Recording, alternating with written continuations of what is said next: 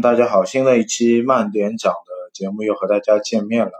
那么今天还是围绕着我们熟悉的红白机来开讲我们今天这样一期节目。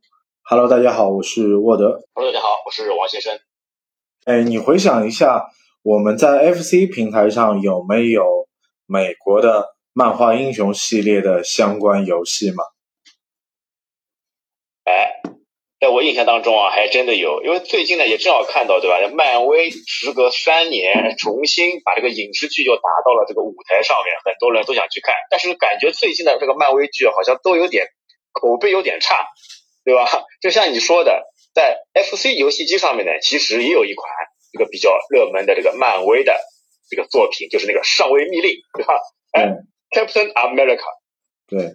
因为这个名字其实翻译的其实有一点点问题，因为当时九十年代初在街机房里面流行的一款游戏，我们中文翻译的名字叫《名将》，Captain Commando。对，Captain Commando，它的拼写方式是 Captain Commando，然后台译那边就翻成上尉命令，然后呃，我我们这里的盗版商就把它改为呃上尉命令。然后作为对啊一四个字的名字引进到了等于中国国内作为游戏来进行发售嘛？哎，这个还是盗版商的锅啊，对吧？因为两部作品里面都有这个哎 Captain，所以一样的就把这个上位密令给引进过来。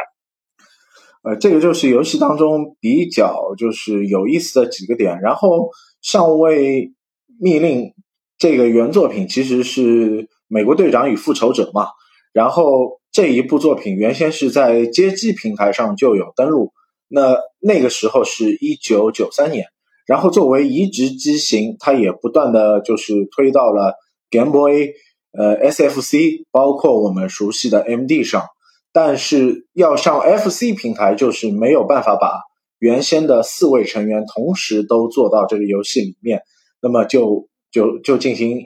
呃，一些改变，那么两位成员就没有了。这个也是当时就很让人家掉眼睛的了。哎，本来说好美国队长与那复仇者，对吧？他名字就是这样起的。然后复仇者只有谁呢？只剩下鹰眼了。那其他的这些复仇者都没有了。看来还是这个 FC 机型有限嘛，他放不了四个人，所以就直接上手，就把另外两位英雄给弄死了了。呃，就就就变成就是反派的满大人把另外两位英雄给捉走了。然后鹰眼和美队就要负责一个救援的工作，但是这个剧情当中，我们还熟悉的看到了另一位复联的英雄人物，就我不知道你有 有知道这个细节人物是谁吗？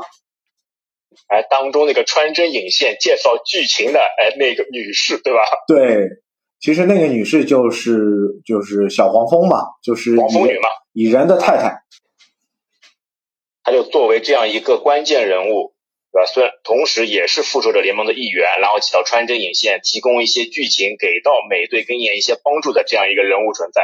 对，就没办法去参与到这个游戏里面。但是这个游戏的几个特点就是比较也也比较鲜明吧。是，那到一定等级，你的攻击杀伤威力就有不同的判定。还有就是你选择路路径的方式，是吧？以前打的时候发现怎么都很难通关啊。原因就在这里，因为不知道有这个等级系统。那你升级好以后，吃的那些宝石，吃的那些物品，升级好以后，你这威力就变大了，然后去打这个关卡就会变得非常方便跟容易了。小时候不知道呀，就这样死打，发现怎么样还打个怪，特别是打鹰眼，然后打个怪怎么样打三剑还打不死，就很蛋疼的了。呃，但是你要仔细看啊，鹰眼它射箭的同时，它也在挥拳。它射箭其实是一个附带作用，但是它主力其实还是有拳头的。你你这个判定你要仔细去看一看。但往往人人就认为就可能鹰眼是一个远程打击兵种，但是这个你你可以去挖到这个细节啊。呃，还还有一个很明显的地方就是区分区分什么呢？就是呃，用美队和鹰鹰眼可以针对不同的 BOSS 进行就是相应的就是。有有有相互的克制，你如果用了美队的话，可能这一关 BOSS 可以过，但是有的关你用鹰眼可能就过不了。哟，哎，你那个时候最喜欢用两个角色里面的哪一个？呃，相相对来说，我更喜欢用美队，因为美队的就是技巧包括他的杀招相对多元一点。但是唯一的美队可能就是缺憾是什么？就就是他防空的能力就是很差，也没办法做更多的远程打击。哎呀，美队的这个攻击手段真的是多。对吧你像鹰眼，哎，他就一招，但是一招先就吃遍天，哎，不管怎么样，他可以从四面八方六个角度同时把箭给射出去。那美队就厉害了，哎，又手里拿着盾牌，那盾牌呢又可以挡子弹，又可以把它抛出去，嗯，对吧？你升级好以后，这个威力还会更加大。包括像你说的，美队没有什么防护能力，哎，我觉得他跳起来以后把盾牌往下压，这个不也是一种防空的或者是攻击 BOSS 最佳的一个手段吗？对，但但你要从一个理论上来说，他盾牌压的这个大杀招，相相对于更像一个抛物线往下砸。但是如果遇到奥创这样的敌人，或者就是巫师这样的敌人，你相对来说就有点束手无策。但是遇到交叉骨，那用美队来打还是得心应手。哎，对，确实是的。哎，你刚刚也提到了几个关键的人物，对吧？这些人物呢？全部都是在这部游戏里面作为反派 BOSS 出场的。对，你像在第一关的时候就是出场的巫师，第二关嘛就是出场的那个奥创，第三关嘛就是交叉骨，包括后面的大 BOSS 也都是在的了。对，满满大人也好，我们红骷髅也好，对吧？这个循序渐进的过程。然然后我我我们刚刚聊了那么多，其实我们还忘记了这款游戏其实还有一大功能，就是说这款游戏可以做一个。闯闯关的动作游戏，但也可以作为一款格斗游戏来进行呃对抗。哎，对，这就在开头画面就会让你选是一 P 的剧情模式还是二 P 的这个对战模式。嗯，就是当时玩这个游戏的格斗模式的话，我就觉得可能当时可能还是选反派的人可能更多元，更能把这个游戏打下去。反派会飞啊！反派各种飞天遁地的技巧吧，啊，因为你是拿反派原本在游戏里面的 BOSS 去跟你的对手打，那不是这个威力就会大很多嘛？特别像你像你拿了奥创直接冲啊，往对方头上冲啊，这是很好的一种攻击手段。对，呃，这奥奥创的这个打法，包括巫师的这个打法，遇到美队的话，美队可能还是要要被耗死。其实说回来啊，你真的打 BOSS 什么的，都是会有一些那个既定的一些方式、一些走位、一些专门的位置，对吧？你掌握好这一些，比如说你背板以后掌握好这样一些方法去打 BOSS 什么的，还是比较得心应手的了。这 BOSS 也是会非常跳出它原本设定的程序，会有一些令你意想不到的一些走位，那也是很讨厌的。那其实我们就要说到这款游戏的开发商，那 Data East，哎。老牌的厂商 Data East 的数通公司，对，然后他他做了一些都是什么游戏呢？就是五花八门类型的斜点游戏，呃，相对来说，很邪，对，就是邪，对，很很很邪邪魔歪道的游戏。邪魔歪道的地方是在哪里？就是游戏本身的操控性、舒适度，整体的就是掌控的这个方式啊，其实还是有那么一点点的偏差。并不是我们玩的那么的有舒适感，是的，就是手感嘛，有的时候比较生硬，那同时也包括这个画面呢，有的时候会就会比较糙，看起来不是特别质量高成的。呃，那那我其实还是让王先生把他专长的部分就是发挥一下，对吧？也和大家去分享一下，就是 Data East 在同一个时代，八十年代末九十年代初这个时间段，他如何去掌握。或者掌控 FC 的游戏开发市场当中的一些故事。哎，你说到 Data East 确实是，就像我们刚刚说的嘛，它有非常大的这种特色。哎，游戏创作了很多，设计了很多，但是呢，你游戏本身这个包括前面说的画面啊、手感呢，却并不怎么样。但是呢，还是会有很多人啊，非常喜欢去玩 Data East 的公司出品的这个游戏，这就蛮奇怪的了。我感觉啊，主要还是他们公司呢，有一些特长，有一些特别之处。那虽然说你游戏比较糙，但是里面的这些创意点、新奇点，或者说是这种怪异点，还是非常多的啦。很多事情啊，令你印象意想不到，哎，很奇怪的一个点子就突然冒出来了。看来他们整个团队啊，还是非常有这种创新能力的了。而且另外一点，你有其实你有发现吗？从 Data East 里面出来的这些人之后，都成为一些行业的大佬啊。比如说我们之前也说过的 t a k e n o s 公司的这个龙邦夫带头大哥龙邦夫出来以后，自己创立了这么好玩的一个 Data t a k e n o s 的这个公司，也是很厉害的了。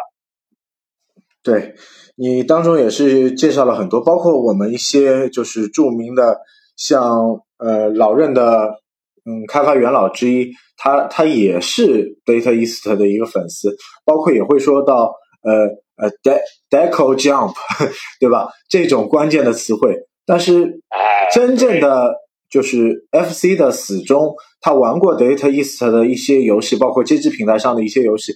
你知道这样一个大跳啊，原来是 Deco 做的啊，这个就是瞬间就是心领神会，可能就会心一笑了。对你大家都知道这里面的一些含义，大家都会会然一笑。哎呦，原来大家都是熟识的，都是有深见的，都是知道这个些背后的故事的。嗯，但是这款游戏我们纵观它的这个设计，包括它的杂兵，包括。呃，BOSS 的一个定位，它其实一部分它是在模仿一款呃另外的 FC 游戏，就是呃《西魔复活》。哎，对，它里面很多一些关卡设计，包括一些机关，哎，都是有一些类似的嘛。对，啊，跳跃啊，然后进门去取取取那些物品啊，包括去去打开开关啊，这些设定是很像的。然后反复出现的就是固定的大概八个兵种左右。包括 BOSS 只有八个兵种，对，只有八个兵种。然后，然后将近大概五块场景到六块场景也是反复在用，然后一直是换颜色嘛。对呀。还有就是它的一些小 BOSS 所谓的设计，包括一些机器人拿拿那个大的汽油桶砸人，或者一个喷火喷火的那个全副武装的士兵，包括导弹兵，这这些设定当中其实也是反复在利用。为了省空间、省容量嘛，对吧？装甲兵跟那个火枪兵两个是小 boss 就反复出现。那那那我不知道你你当时你童年啊，呃，最早了解漫威是不是通过这样一部作品？哎，说实话啊，最早我的在我的记忆当中啊，你了解漫威这样一家公司或者是漫威的作品的话呢，就是这一部作品。但是当时你玩到这部作品的时候呢，其实你还是并不知道有漫威这样一家公司存在的。直到之后我们返回去再看，哎呦，才知道原来我在我小时候玩的这一款 FC 游戏，竟然是漫威这么一家现在来说这么庞大的一家公司所出品的 FC 游戏了。那也是令人一下子就感到很哇，很惊奇的一个点了。嗯，呃，我印象当中差不多我是九十年代中期玩到《上位命令》这一款游戏的。但是我在大概九十年代九四九五年的时候，当时看了一部就是美国的电影，应该是一九九零年版的《美国队长》这样一部电影，然后让我就是美国美队，对，让我就是认知了这个剧中的美队的一个人物形象，包括他的里面的一个反派就是红骷髅嘛，然后我对这两个角色开始有了最初的就是认知吧，但是我我最初对于漫画英雄的了解。可能还是 DC 这一块的内容比较多，相对什么蝙蝠侠啊、超人啊、闪电侠这一些任务，我认知的更多一点。对啊，那个时候的 DC 啊，最出的一些漫画，包括一些影视、电影什么的，还是非常多的呀。你像那个蝙蝠侠，那个时候多火啊，嗯，对吧？所以在 FC 机型上面，这蝙蝠侠这个游戏也有三部之多了。对，你像这个美漫威的这个游戏，只有这一部啊。对，就同样。嗯，Deco 作为就是真人剧去改编的作品相当多。你除了蝙蝠侠之外，还有一个系列就是机械战警嘛，也是真人作品去去改编的嘛。然后，那那我们还蛮喜欢去买这种大 IP，然后过来改编游戏，对，各种整幺蛾子。对，那那个时代还有一款写点游戏，我我们未来可能更会深入去探讨，叫《变形黑侠》。我不知道你玩过吗？画风比较卡通。变形黑侠这。啊，这是个什么游戏了？呃，你你可以今天节目录完，你去找一找，应该相信你可能会玩过。然后这一款游戏也是动作冲关的，看一看，哎，这款游戏，对，就是希望通过就是节目，包括我们在呃回顾 FC 的过程当中，去找到那些可能在我们童年过程当中有的那些和呃漫威也好和 DC 相关的游戏，和和大家做一个分享。哎，对，确实是嘛。因为像漫威现在来说呢，可以说是如日中天。虽然说现在有些走下坡路啊，但是它本身这些基石还都是存在的。你像原本我也是从二零零八年看了那个对吧钢铁侠之后，哎，才开始开始重新去了解这个漫威。然后呢，再想到之前小时候打的这一款上尉命令，哎呀，原本原来这个上尉不叫上尉啊，原来就是队长，就是美国队长。哦，那其实，在我们接触上位命令的同时，我们也在我们的精灵日本，就是也看到了很多街机平台上的游戏，就是《漫威大战卡普空》这一款街机游戏，也是把漫威的很多人物都涵盖到了里面，美国队长、绿巨人。呃，毒液都有啊，包括我们熟悉的那个 Spider-Man 蜘蛛侠，也在当中有特别好经验的发挥吧。哎，就是一场大混战。对，就相对来说，这些游戏也可以让你从另外一个层面上去了解这些呃英雄，包括反派的一个设计。那么你对这些设计杀招有兴趣，反过来会去了解它其他相关的周边作品。啊，包括动画片啊，包括一些就是漫画。那么，其实，在九九十年代初，九四九五年的时候，一家美国的公司就是 Toy Busy，然后他做了相关的玩具，然后他也就是联动一起做了，呃，等于九十年代初期的钢铁侠、蜘蛛侠，包括我们熟悉的 X 战警系列，等于把当时的漫画和动画相结合。呃因为这个类型的片子，其其实，在我们中国内地其实并没有引进，但反而是在呃中国香港地区有引进，有亚视的亚视的配音班底啊，配过几套粤语版的这个动画片。那么我有幸在十多年之前硬着头皮把这些片子都看完了。哎呦，你看现在感觉怎么样？呃，看下来，现在的这些漫威作品来比，感觉怎么样？我当时我二十五分钟一集的这个类型作品，比如说《X 战警》，把最初的七个人的故事，包括他一些穿插的故事、反派，呃，包括兄弟会为什么会成为兄弟会的这个故事流程，大致都看了。其实从另一个角度来说吧，呃，可怜之人必有可恨之处，但是在他们可怜的过程当中，我还是。对他们充满着那种怎么说呢？就是就是呃，人类 人类看一种人的一个态度，包括他们的一些思维模式，你你也会理解为什么他们会这样做。那那那反过来讲，漫威的作品其实还是掺杂着一些呃情绪化的东西和我们对于一些文明的反思吧。漫威里面很多一些细节点啊，做的还是非常棒的吧。就包括像影视作品里面，你可以很多从当中啊发现很多的这种梗，或者是之前所掩埋下来的这些彩蛋，然后呢，让你一点点去发现，一点点去琢磨，还是非常意犹未尽的了。嗯，但但就是通过我们，就是虽然是 FC 平台嘛，机能有限，但是你换了其他平台，在街机平台上再看这。这这一款就是《美国队长与复仇者》的游戏，你就完全颠覆了你的另外一种概念。然后你看到的这款游戏，四个人的不同的技能、杀招啊，包括配合，你可以去达到一个意想不到的游戏操控和呃爽快感。确实是。其实你说到这款游戏上面的话，那手感还是比较令人诟病的了。特别像它不是每队有一个冲刺攻击的一个方式嘛？但是往往很多时候会按不出来，那好像是他自己设计上的一个 bug 吧？呃，不是设计上的一个 bug，应该是一个等级的关系。你没有达到这个等级，一开始你的冲刺攻击是用不了的。等于你上了这个等级之后，你可以用这个冲刺攻击。然后其次什么？就是一开始你的盾牌只能做单向攻击，只能。呃，发出去，然后不会打一个来回的。然后之后你升级链段之后，你的盾牌是有来回功能的，就是可以打双向的功能。哎，对，哎，但是有些人啊，他觉得打双向不太好，浪费速度，扔出去收回来可以进行下一次攻击，那你放出去，然后没收回来，再反向再收回来，反而把这个时间给浪费了。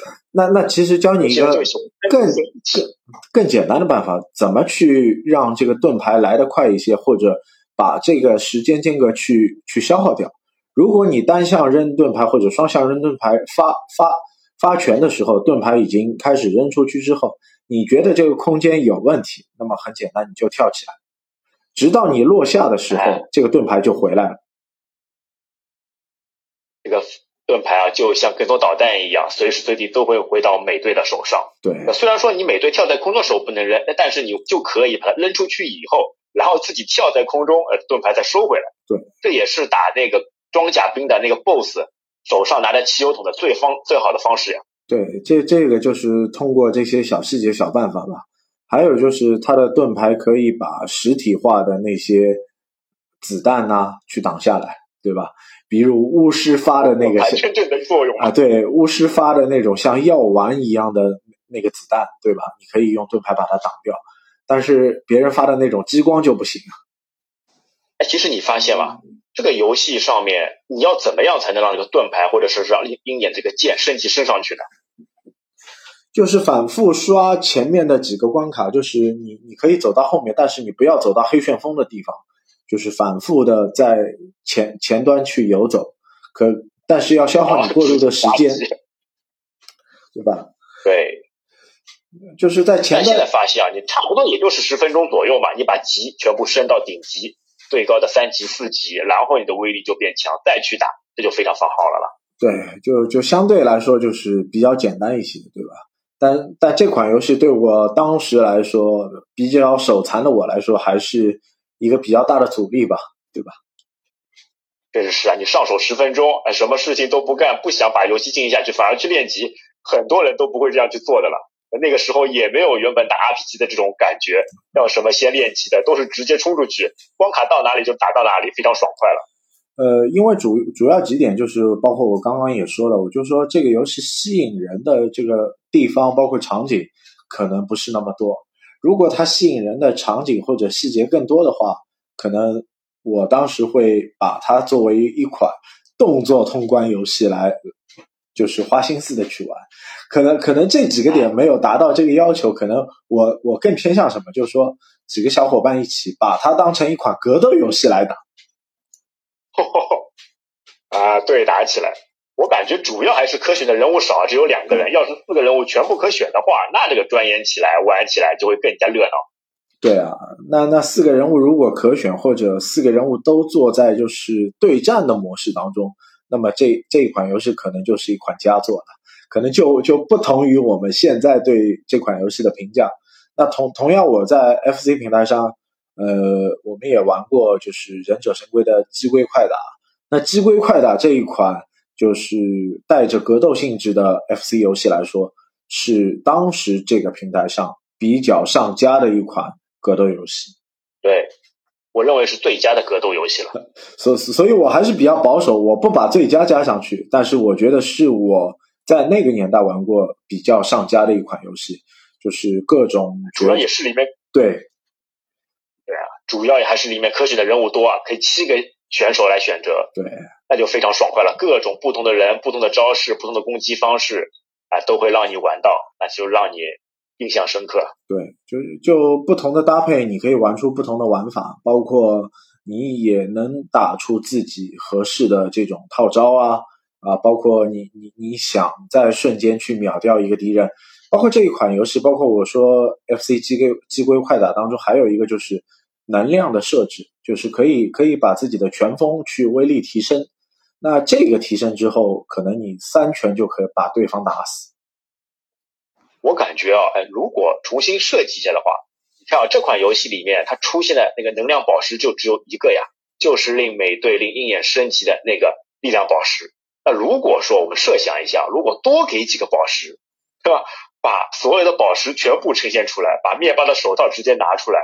哎，加入这么就多的一些元素，再加上再多来一些人，多来一些复仇者联盟的这些人混合在一起，哎，这个游戏我觉得就像你刚刚说的，会变成非常经典、非常著名、非常有趣的这个超级游戏了。嗯，那其实，在画面上我们看到满大人的一些动作来说，包括他手中的那个几个戒指，其实也是了告诉我们，满大人在这个游戏当中他是一个很强悍的角色。但是我就搞不明白为什么他成为了呃，对吧？红骷髅的一个卒子，对吧？这个让剧情啊，感觉也是原创的，对，这这当中呢根本没有联系。对，这个就是很很多的不解。然后太仓促的一个遗憾就是什么？就是说这个游戏它的结局它不是一个画面，就是告诉你，呃，美队和复仇者这四个人最终战胜了邪恶力量，然后美队和英雄也要回去了，大致就是这个故事，就就也挺遗憾。是最后一句话比较悲催的是，他们终于可以休息了哦，就直接可以休息了。这是不是开发商这个树洞公司在偷懒啊？这树洞公司自己想去休息了，所以就把这个结局草草了事了。对啊，你说你说超级英雄人物凭什么能休息？要么就是退隐不干了，要么就是就是可能可能就是在在执行任务当中发生了一些什么不幸不测啦，对吧？怎么说，它也也应该像现在的漫威一样，后面放一个倒钩，哎，告诉你后面还有后续，为了续集做准备，他就直接就这样结束了。所以，树洞公司很多的作品都只有一代啊，就都没有什么后续。的，除了他后期一部非常著名的那个 Metal Max 才有几部系列，其他的都没有啊，就是那个重装机兵嘛。对，那那其他的都是一部啊。对，那前提是什么？前提是它本身要有一个开创性的就是设定。然后有自由度的故事，或者是不同于其他游戏的一个内容。那如果都是像我们城市化的一个内容的话，你要让这个游戏能出第二代，其实已经很难了。那那你你再回回首想一想，Data East 做的机械战警，那机械战警也不止一代了，对吧？它当中也做了几代了。那反复的去去回首去看这些游戏。其实现在让你玩，你可能也也不一定看得上眼，还是觉得 FC 老四强的游戏更好玩一些。那些就打起来爽快嘛。嗯。那也不过在这个游戏当中啊，我还发现有一个细节，就是它的那个地图，就那个大地图，嗯，它整个是一个非线性的地图，你完全可以控制两个人物啊，同时去不同的地方。那或者呢，你也可以把两个人物呢。到一个地点，然后在游戏的场景当中，你就可以随时的切换两个人物同时来进行。在某一些场合或者在某一些障碍物上面，通过两个角色不断的配合，还是可以非常方便的去完成任务啊。对这个点上面，我觉得他们的这个创新点啊，还是非常厉害的。呃，这个点虽然是创新点，可能我觉得这个点可能也是遗憾的一点，就是这款游戏不能真真正正的完成到。就是它可以两个人同时去进行动作通关。它如果可以两个人同时进行动作通关的话，那么这款游戏才是可以说是真正的意义上的就是移植的游戏。哦哟，哎，有点像那个蝙蝠侠跟闪电侠那款游戏了。对，那款游戏也是个移植产品。对，那么未来我们产品了。对，未来我们也可以去围绕。蝙蝠侠和闪电侠的故事去跟大家去分享，但是蝙蝠侠和闪电侠的这款游戏，那其实也是一个换皮术嘛，对吧？呃，对，期待未来就是我们能围绕着其他呃 DC 也好，漫威也好，呃其他漫画英雄的游戏，我们来邀请王先生来做客我们节目，来和大家多聊聊，多分享。那也今天也感谢各位听众来收听我们这一期的节目，谢谢大家。再见。